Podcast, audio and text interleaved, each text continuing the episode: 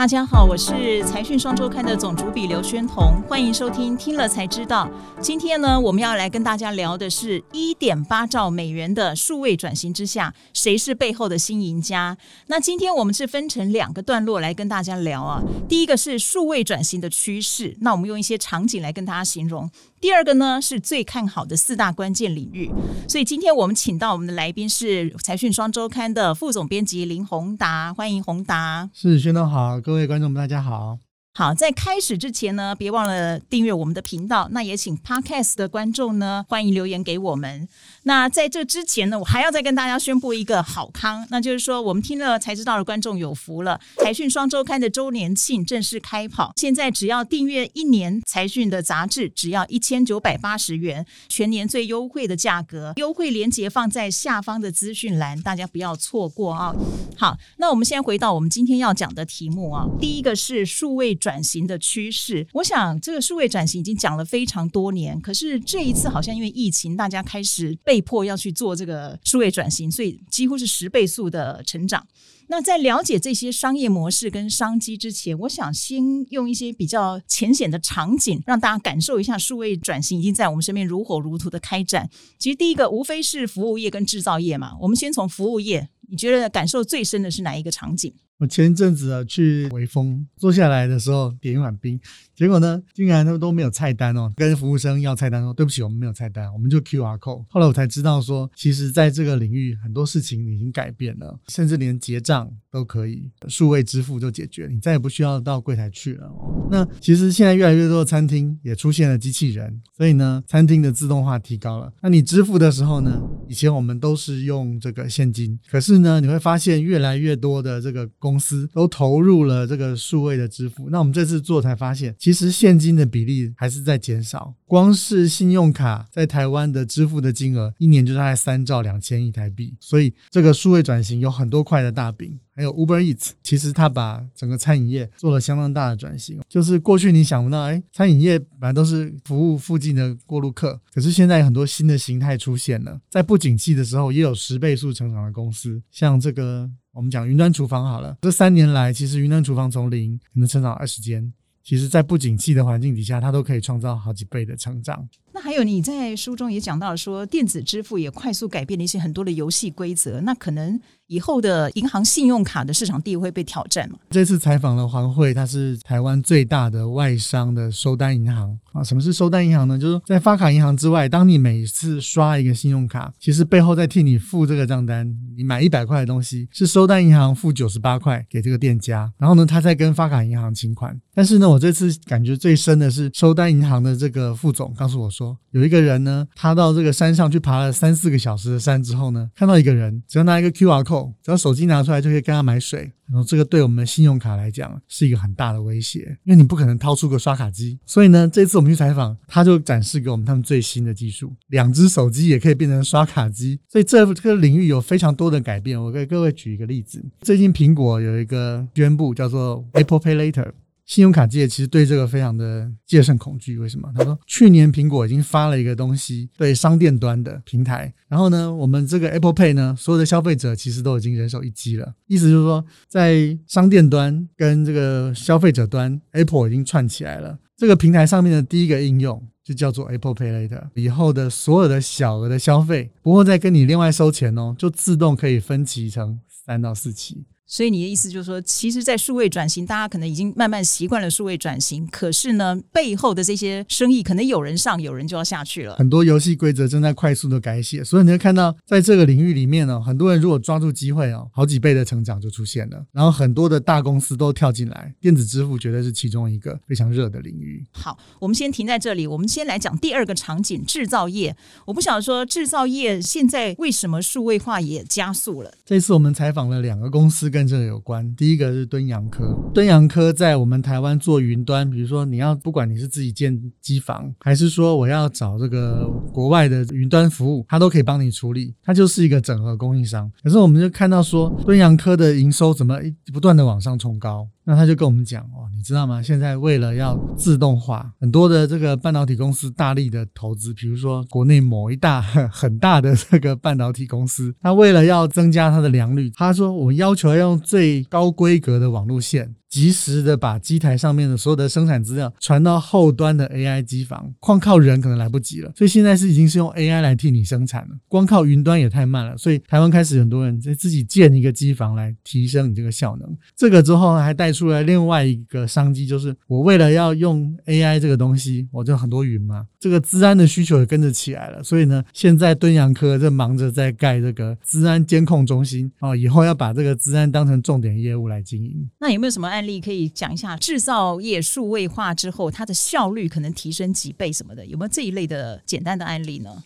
对，大家听这个半导体公司可能觉得哇，它本来就是应该这样嘛，哈。对，因为它很先进，好像本来就应该要它也有不断的自动化。但是其实我们这一次也采访了呃罗生，他是嘉士达集团底下这个自动化的领头羊。那他们就告诉我们一个案例，说他们去辅导一个做珍珠的公司，在台湾其实有一家叫品源实业的公司哦，它做的珍珠可以销售到几十个国家，那营业额是做到快要十亿台币。过去这一年因为疫情的关系，其实你找人不太容易，be 外劳又不太。容易进得来。那他们品源自己算过，说像他们这样一个十亿的一个食品厂，大概要一百八十个人。那他们怎么办？他们就自动化，他们请罗生来帮他做一个自动化的系统。那根据我们这次去采访品源所给我们的回应是说，他们自动化之后，本来人均的产值大概平均大概六百多万，但是提升了之后，人均的产值可以到一千三百多万，而且它的整个流程就标准化了。所以我想这个是台湾确实面对的问题啦，因为你不管是餐饮业找人也不见得很好找嘛，那制造业找人也不见得很好找，我相信大家慢慢都会看到越来越多的机器人，越来越多的自动化，因为不这样的话，你没办法解决这个问题。对，其实也加上人力成本也越来越贵了。那其实还有其他的案例场景，就包括远距医疗。我想这一次因为疫情，这些远距的看病领药啊，开始大家就很深刻感觉到，因为以前台湾就看病太方便了，觉得好像没有必要什么数位化，现在才知道原来远距医疗也是很重要。大概是这样。好，那我们现在进入第二个部分是哪四大关键领域最看好？那我想先请教一下，刚才我们一开始说这个标题是一点八兆美元的商机，相当于五十兆台币，这个数字是怎么样定义出来的？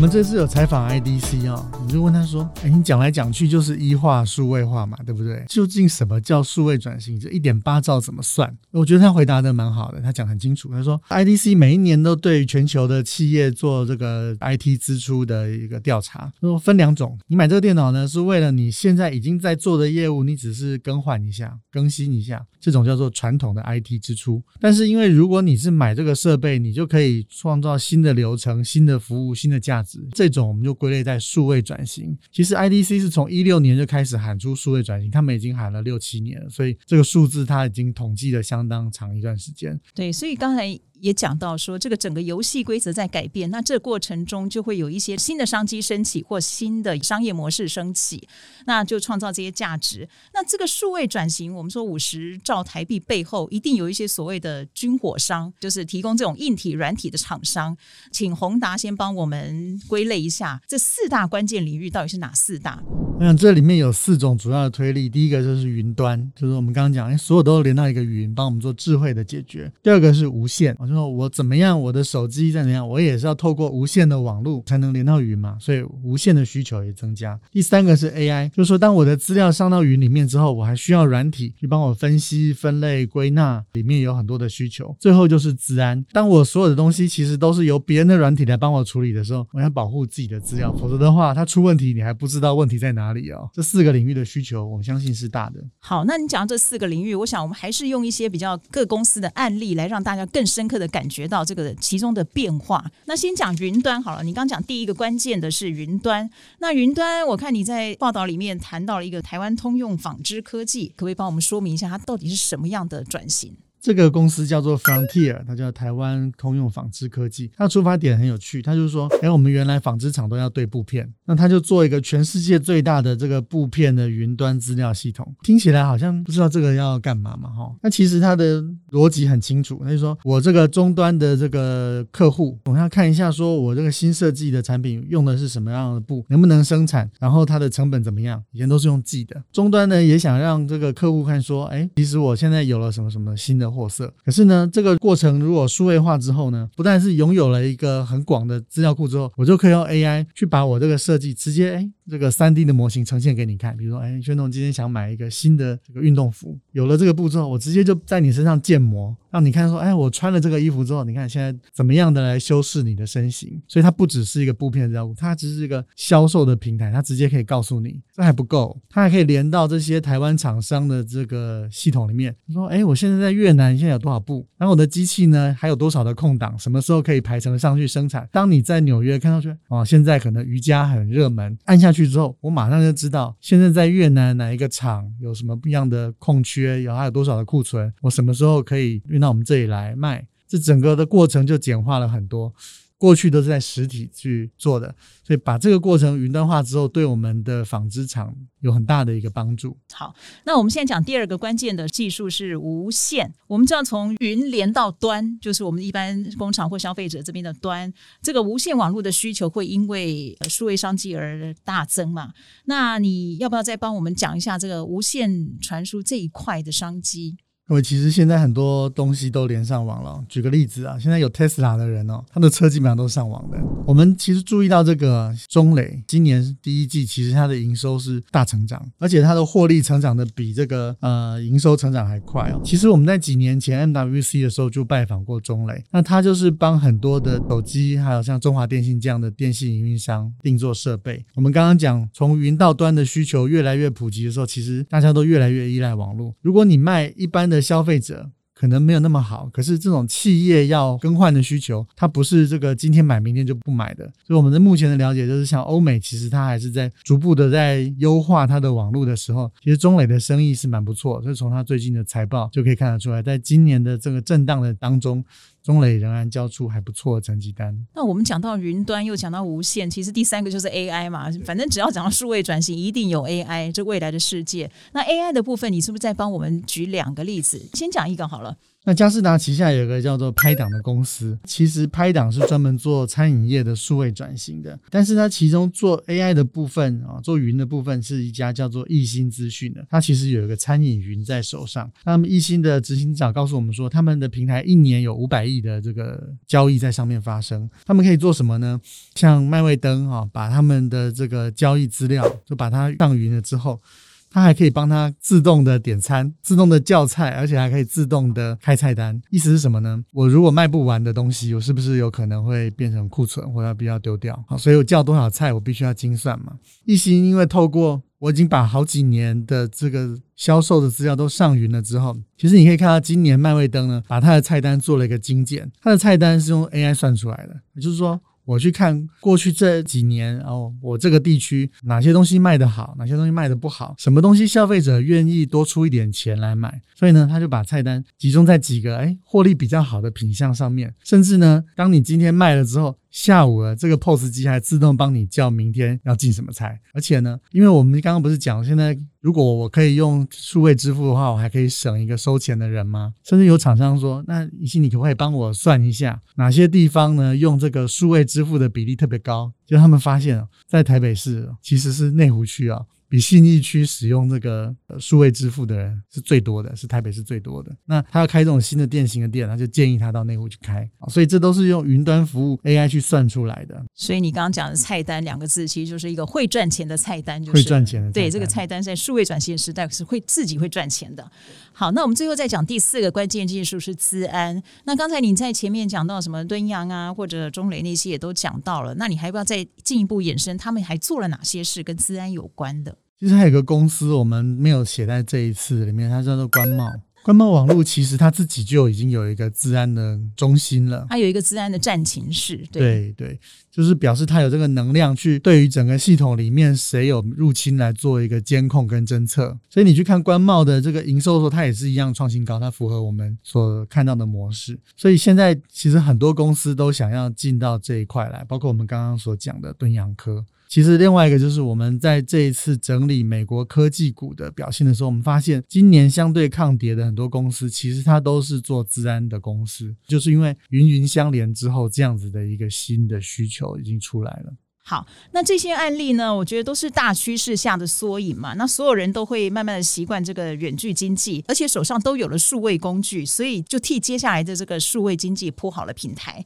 所以未来会有很多意想不到的新产品、新商机、新富豪也会诞生。我是看了一次这样说的啊，所以值得好好的挖掘。